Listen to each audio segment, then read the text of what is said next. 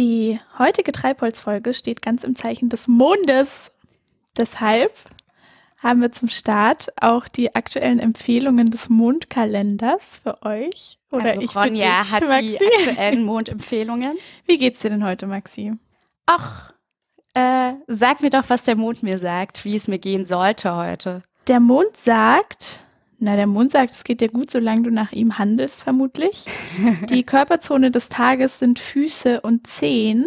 Ah, okay. Also mein Nacken fühlt sich nicht so gut an, aber, aber vielleicht Füße fühlen sich besonders gut an. Ja, siehst du, das liegt am Mond. Heute ist auch ein guter Tag für eine Rückenmassage oder für die Warzenentfernung. auch ist heute ein guter Tag zur Achselenthaarung oder zur Enthaarung der Bikini-Zone. Das sind Die, die bescheuertsten Tipps, die ich je gehört habe. die Ernährung steht ganz im Zeichen der Kohlenhydrate heute. Und du darfst heute Blumen düngen, deine Hecke schneiden, den Rasen mähen. Das habe ich alles nicht. Oh, dann äh, sage ich dir, wovon der Mond heute abrät. Ja. Und zwar von der Behandlung fettigen Haares. Das also heute keine Haare waschen am man- besten. Ja aber, ja, aber wenn ich heute fettige Haare hätte, dann, dann, dann wasche ich die doch einfach nochmal. Und dann. Nee, nicht heute, Maxi. Nicht heute. Das, Heute wird auch von nicht Fußnagepflege abgeraten, was ja völlig im Widerspruch steht, wenn heute Tag des Fußes ist. Ich bin nicht überzeugt. Also der Mondkalender von meiner Omi, der war da ein bisschen aufschlussreicher immer, weil da standen nur so drei Symbole. Da war eine Schere für heute ist ein guter Tag zum Haare schneiden oder ah. ein Rechen für heute ist ein Stimmt. guter Tag für Gartenarbeit. Es gibt ja auch so Friseure, wo draußen so dran steht, wir, äh, wir schneiden ihre Haare auch nach dem Mondkalender. ja.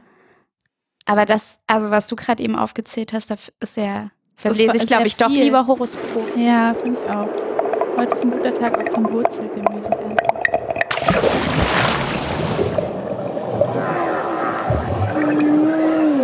Treibholz. Der Ozeanographie-Podcast mit Maxi und Ronja.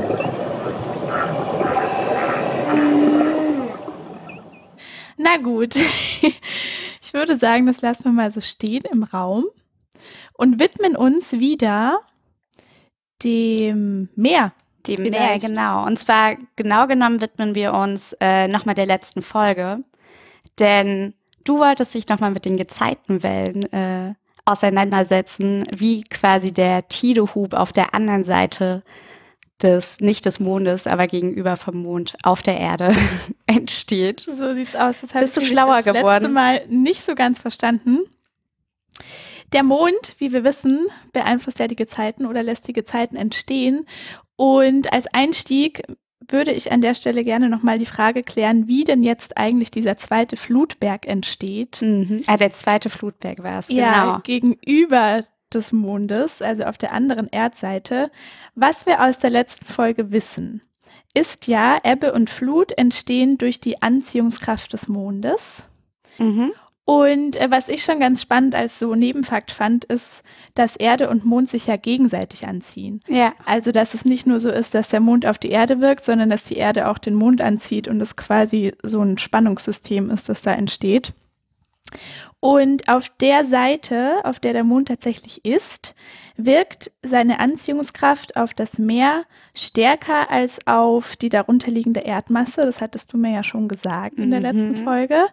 Und das ist so, weil erstens feste Landmasse sich schwerer bewegen lässt als Wasser, logischerweise. Und ähm, weil die Anziehungskraft des Mondes auch mit zunehmender Entfernung abnimmt. ja. Genau, und weil das Meer ja näher dran ist am Mond, wird es dann auch stärker angezogen.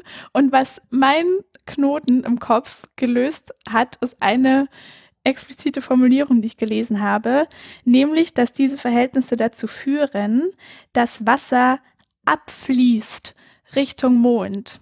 Weil das, was mich so ein bisschen blockiert Ja. hat, war, dass der Flutberg sich so auftürmen muss, aber das ist gar nicht was passiert, sondern ähm, dass das Wasser, das ja flüssig ist und sich Mhm. deshalb einfach dahin bewegt, wo es gerade sich hinbewegt, fließt einfach so um die Erde rum Richtung Mond Genau, von durch den- die Anziehungskraft Von den Seitenrändern dann, also Genau. quasi. Genau, ja. und sammelt sich direkt unter dem Mond, Mond. sozusagen. Ja.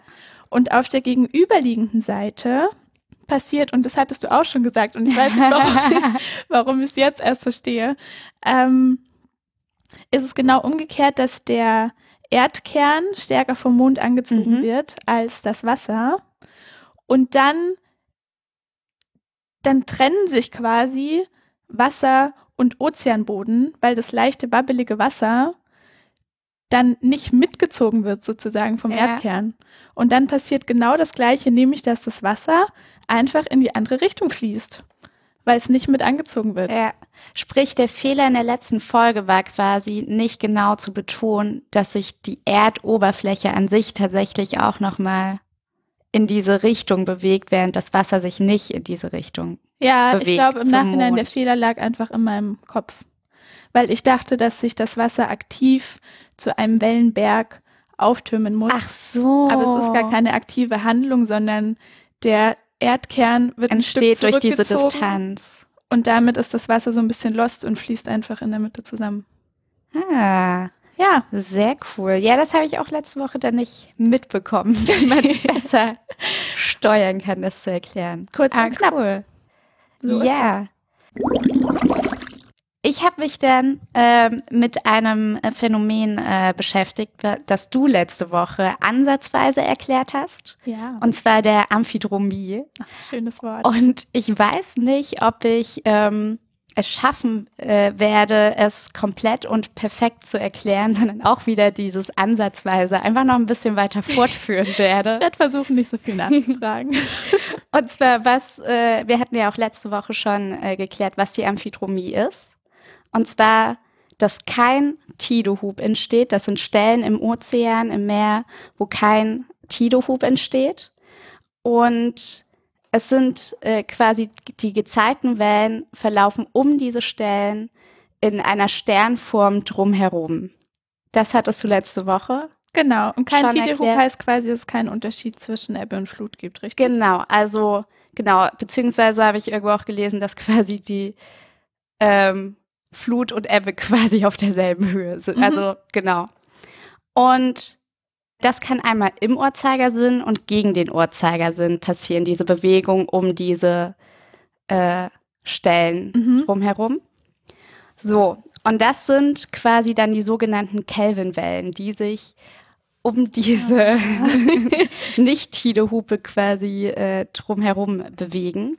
Ja. Und das hatten wir ja auch schon, dass sie, ähm, die Kelvin-Wellen sind Wellen, die sich nicht über das komplette Wasser verbreiten, sondern Wellen, die quasi ähm, in einer Form, und zwar in so schmalen Gürtellinien, Mhm. sich fortbewegen. Also die werden nicht irgendwo hingeschwemmt, sondern die bleiben quasi auf einer Linie. Die laufen so an einer Grenze. Genau. Das ist dann auch so eine Stehwelle quasi. Mhm. oder, oder wird Stehwelle genannt oder auch Wellenleitern. Und das machen sie halt entlang von Brandungen, also zum Beispiel von an Küsten, wo diese Brandungen entstehen, Mhm. äh, laufen diese Wellen auch entlang. Also Okay. diese ähm, Kelvin-Wellen. So, und jetzt ist die Frage, wie entstehen diese Gezeitenwellen um diesen Stern, also in dieser Sternform drumherum? Ja. Und sie werden quasi von, also ich glaube, das hängt auch mit dem zusammen, was ich gerade eben gesagt habe, dass sie auf eine Küste zusteuern. Oh, äh, nee, Quatsch, an einer äh, Küste entlang auch wandern. Die Gezeitenwellen. Die Gezeitenwellen, Mhm. genau. Und sie werden quasi von den Landmassen auch wieder reflektiert und werden halt dadurch zu stehenden Wellen. Also so diese Gezeitenwelle kommt an Land vorbei Mhm.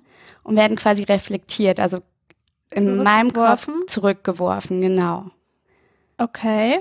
Und dadurch entstehen diese, diese Linien. Die, Mhm. Hast du diese Bilder noch im Kopf, die du das letzte Mal?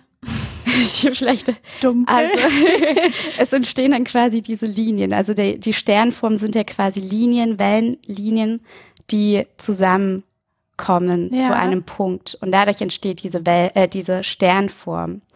So.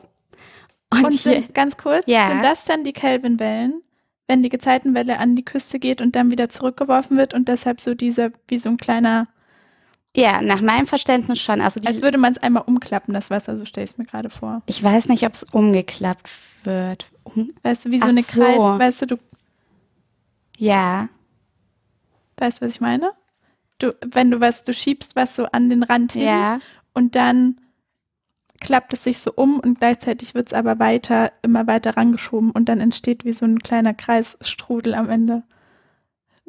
Bin mir nicht sicher, ob so. Okay. Also für mich gehen diese Linien quasi in einer Linie, diese, also das sind ja diese Stehwellen, die sich halt nicht über das Meer so in der Fläche verbreiten, sondern quasi eher in so einer Linie, glaube ich, verbreiten und dann wieder zurückgeworfen werden von den Landmassen, wenn sie re reflektiert werden auf dieser Linie.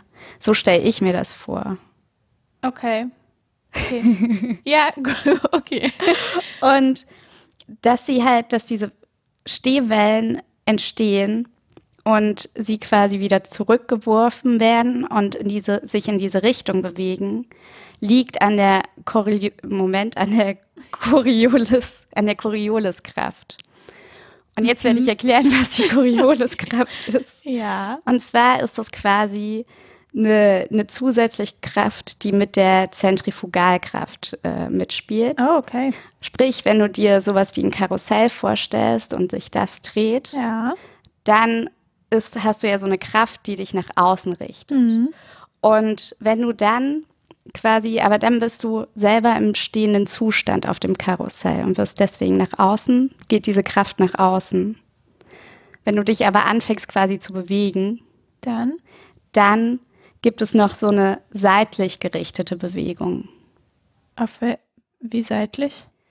Nochmal, ich kann dir jetzt nicht genau sagen, wie, in welche Richtung sich das genau ausrichtet, aber es wird halt, es geht nicht mehr alles nach außen, sondern du bewegst dich. Ich glaube, da geht wieder was zurück in diesen, Also du hast ja dann so eine Kreisform. Okay, ja. Und dann geht in irgendeine Richtung nochmal was rein. Mhm. Also hast du zwei Richtungen quasi, Ja. wieder außen und noch eine so seitliche schräg Richtung. so. Ja. ja. Und die Erde dreht sich ja, also dreht sich ja einmal um sich selber und dann Mhm. dreht sie sich. Und dadurch hast du auch diese, nicht nur diese eine Drehbewegung, sondern ein, einmal auch diese Chori Corioliskraft. Ja. Und dadurch bewegt sich halt dieses Wasser auch zur Seite und kann sich so aufrichten und zu so einer Linienform werden. Aber ich kann es dir nicht genauer und tiefgreifender erklären. Okay, aber wir können festhalten, dass es ein sehr komplexes Phänomen Ja. ist. Und dass es irgendwas damit zu tun hat, dass Gezeitenwellen zurückgeworfen werden an den Küsten Ja, und sich dann entlang irgendwelcher Linien ähm, einfach um diese Punkte, die wie nochmal heißen? Das sind diese äh, Amphidromie-Punkte quasi. Ja, genau. Ja.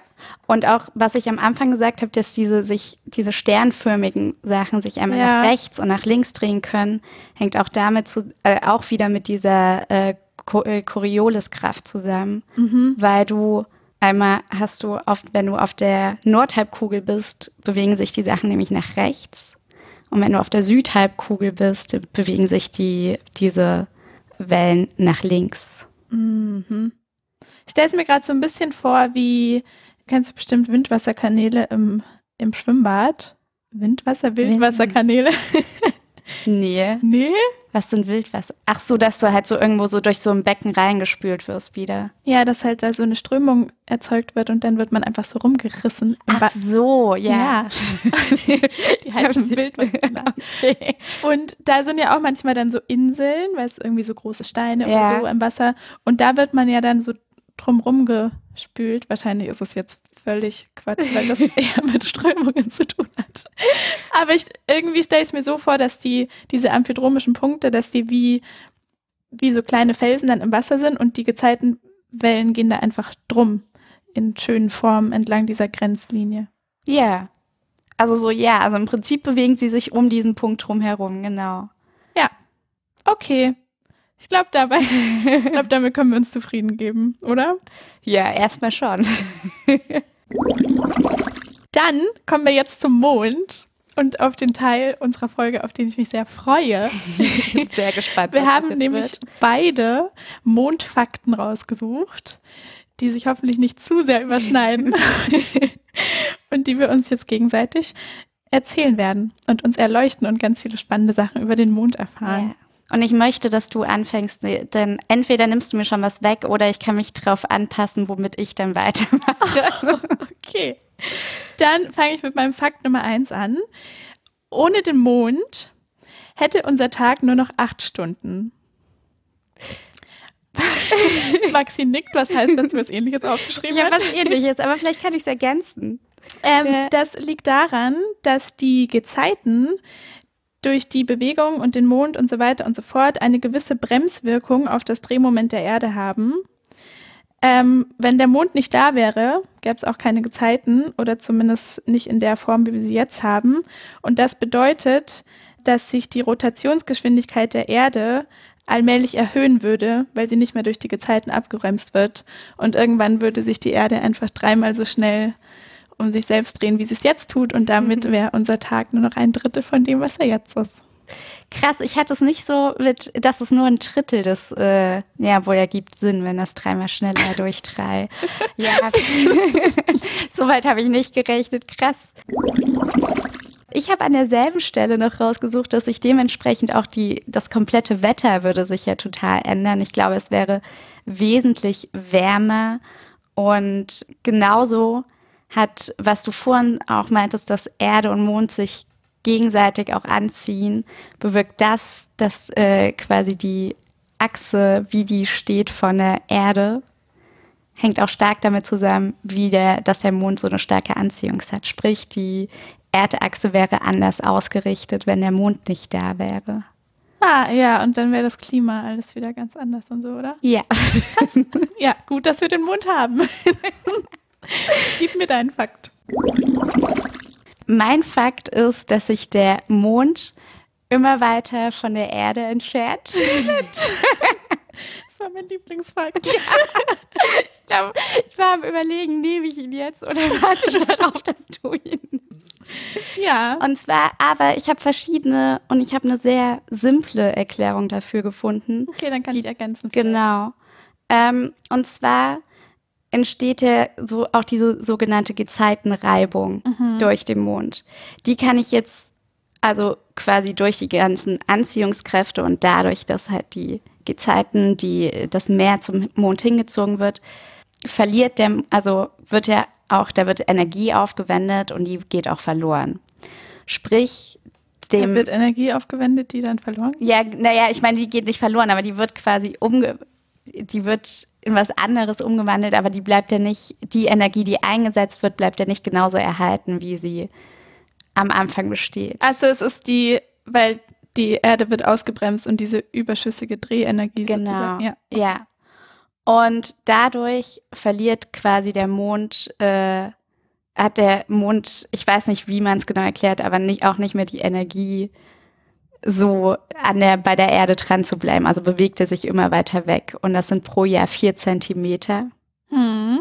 Und wenn er quasi, je weiter er weg ist, das wird noch sehr, sehr lange dauern, ähm, desto mehr nehmen aber die Kräfte, also haben äh, Sonne, Saturn und Jupiter einen größeren Einfluss auf die Erde dann. Okay. Ha, ja, genau. Kannst Ich du das noch ergänzen? Ja, ich habe es auch so verstanden, dass eben dadurch, dass die Gezeiten, wie wir gerade schon gesagt haben, die Erdrotation abbremsen, bleibt von der Rotation überschüssige Energie übrig, die zu Teilen auch auf den Mond übertragen wird und dadurch wird der Mond in seiner Umlaufbahn beschleunigt. Ah, ja, genau. genau, bewegt sich schneller und bewegt sich dadurch, dreht er sich so weg von der Erde. Also Ja. dreht sich schneller und dann Stimmt, das hatte ich auch gelesen und das hat mich dann verwirrt, weil dann stand, dass quasi auch wieder Energie zum Mond zurückgeht, die und nach, also ja, dass dann also quasi das irgendwie, ich weiß es nicht mehr, ich habe es nicht mehr im Kopf, aber dass dann Energie quasi wieder abgegeben wird von der Erde und deswegen war ich verwirrt, Na, jedenfalls welche. entfernt er sich. Und ähm, ergänzend habe ich auch gelesen, dass sich irgendwann wird die Erde aufhören, sich um sich selbst zu drehen, weil sie immer weiter verlangsamt wird von Ah. der Gezeitenreibung. Also wir reden von Milliarden von Jahren, aber Ja. irgendwann wird dann die Erde auch nur noch, wie der Mond es jetzt tut, eine gebundene Rotation ausführen. Das heißt, dass sich immer die gleichen Seiten von Erde und Mond gegenüberstehen und die sich nur noch um einen gemeinsamen zentralen Punkt Ja. drehen. Krass, das wäre auch einer meiner nächsten Fakten. Oh nein, sorry. aber voll gut. Ich fand das aber irgendwie voll spannend, weil ich mir das irgendwie, ich weiß, ich glaube, da fehlt mein räumliches Vorstellungsvermögen, dass du quasi den Mond immer von derselben Seite ja nur siehst, Ja, weil er diese gebundene Rotation hat. Sprich, dass er sich genauso schnell um sich selber dreht, wie er sich um die Erde dreht. Deswegen sehen wir den Mond immer nur von einer Seite und nie von der anderen Seite. ja, ja, das weiß ich. Und wie das, also so, Ja, trotzdem voll. kann ich es mir nicht vorstellen, wie, sie, wie diese Bewegung von dem Mond, diese Eigenrotation dann abläuft, dass wir trotzdem. Aber das Krasse ist ja, wenn irgendwann die Erde aufhört, sich um die eigene Achse zu drehen, dann würde quasi nur noch eine Hälfte der Erdkugel überhaupt den Mond Stimmt, sehen. den Mond sehen. Ja, Ja, krass, oder? verrückt. Okay, jetzt, wo ich deinen Fakt vorweggenommen habe, willst du gleich nachschießen? Ja, und zwar hatten wir ja vorhin äh, die, dass der bei der Gezeitenwelle die Welle vom Mond angezogen wird Ja, und dass sich damit auch die Erdoberfläche, die Erdkruste, ich sehe schon, ja auch mit anheben lässt von, äh, vom Mond. ja. Und in Deutschland beträgt diese Anhebung der Erdkruste bei Vollmond ein Meter. Ah, Was ich ziemlich, also das es klingt viel. sehr viel dafür, dass auch. man das nicht merkt. da kann ich einen kleinen Fakt anschließen, nämlich, wenn wir uns bei Flut auf die Waage stellen, sind wir tatsächlich leichter, Oh. weil ähm, wir weiter, dadurch, dass sich auch der Boden anhebt, wir dann weiter vom Erdkern entfernt sind und dann weniger Gravitationskraft wird. Ja. Ja. Also werden wir auch vom Nur noch bei angezogen. Am besten bei Vollmond wiegen. Steht bestimmt auch im Mondkalender. Ich wollte gerade sagen, sowas sollte doch beim Mondkalender da stehen. Finde ich auch. Dann äh, habe ich die Mare. Hast du dazu was? Nee. Und zwar werden die äh, Tiefenebenen auf dem Mond werden Mare genannt. Okay. Und ich dachte, Mare ist das Meer. Ja, genau. Lateinisch heißen sie äh, Meer.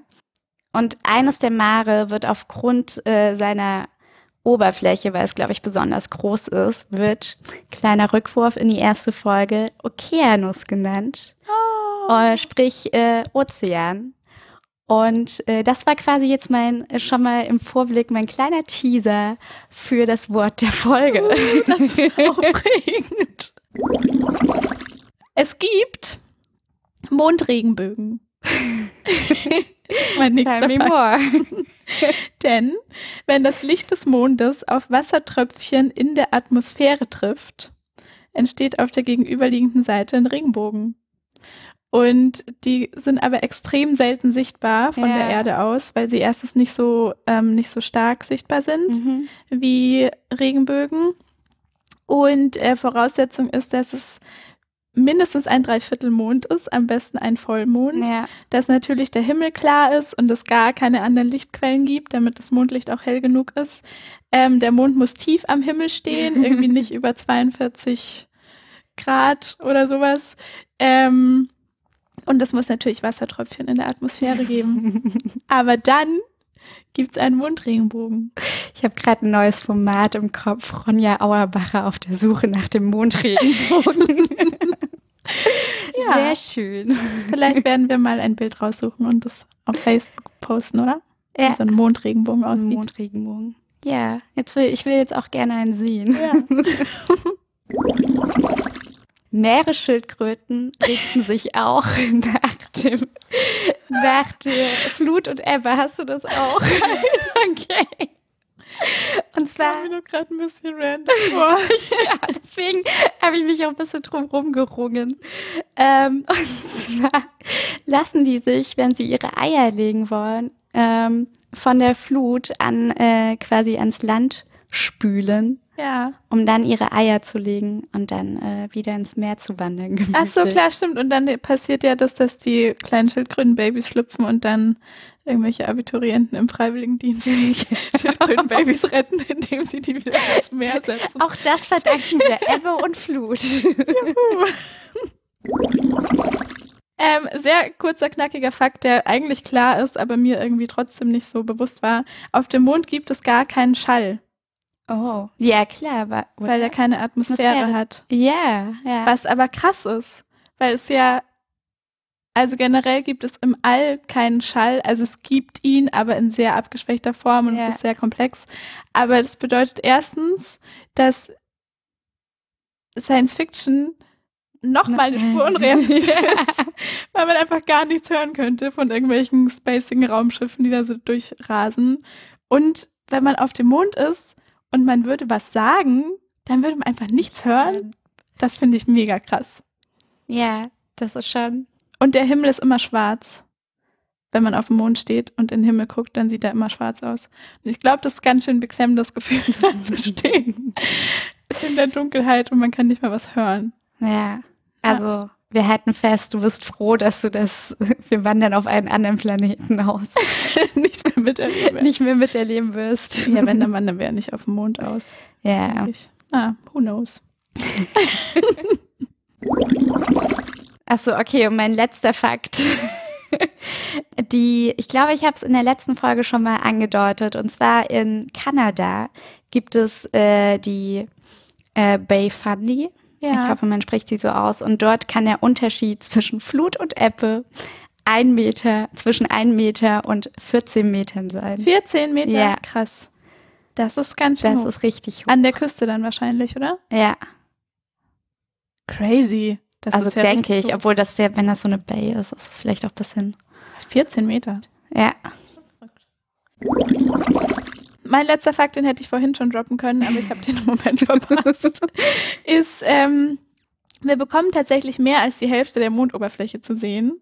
Es sind nämlich 58 Prozent, Oh. die man von der Erde aus zu sehen bekommt, weil ähm, der Mond sich nicht ganz gleichmäßig bewegt, sondern entlang seiner Achsen so hin und her taumelt. Und dadurch werden insgesamt 58 Prozent für die Erde sichtbar. Ah. Kriegen wir noch so acht kleine extra Prozent Mond. Dann lass mich dein Tier der Folge hören. Ja, es, es bleibt schön, weil mein Tier der Folge ist der Hammer. Es handelt sich um das sogenannte Perlboot. Perlboot. Ja, Oh, das klingt jetzt schon Kannst gut. schon mal deine Fantasie spielen lassen. Der, die Fachbezeichnung ist Nautilus pompilius. Und die Vorfahren des Perlboots, die Ammoniten, sind bereits vor über 500 Millionen Jahren entstanden. Also richtig, richtig alt. Ja. Und ähm, es gab sehr, sehr viele verschiedene Arten von diesen Nautilus-Kreaturen. Aber vor ungefähr 60 Millionen Jahren sind die einfach komplett ausgestorben. Also es gab, glaube ich, drei so Massensterben oder so und die sind einfach komplett verschwunden. Und das Perlboot ist eine der wenigen Überlebenden dieser Arten und hat sich deshalb auch seit Millionen von Jahren nicht verändert. Also ist der Evolution völlig ferngeblieben seit Millionen von Jahren und wird deshalb auch als lebendes Fossil bezeichnet. Oh. Jetzt fragst du dich bestimmt, wie sieht das Perlboot aus? Jeden Fall.